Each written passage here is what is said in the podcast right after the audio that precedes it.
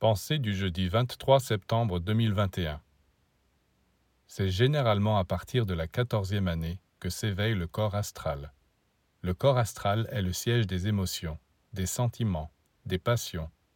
Et comme il est aussi bien développé dans le côté négatif que dans le côté positif, il se manifeste chez l'adolescent autant par le besoin de se révolter et de détruire que par le besoin d'aimer.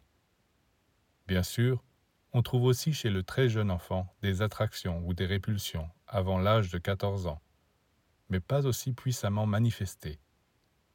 À partir de la quatorzième année, c'est le sentiment qui domine. C'est lui qui est le mobile et qui fait la loi.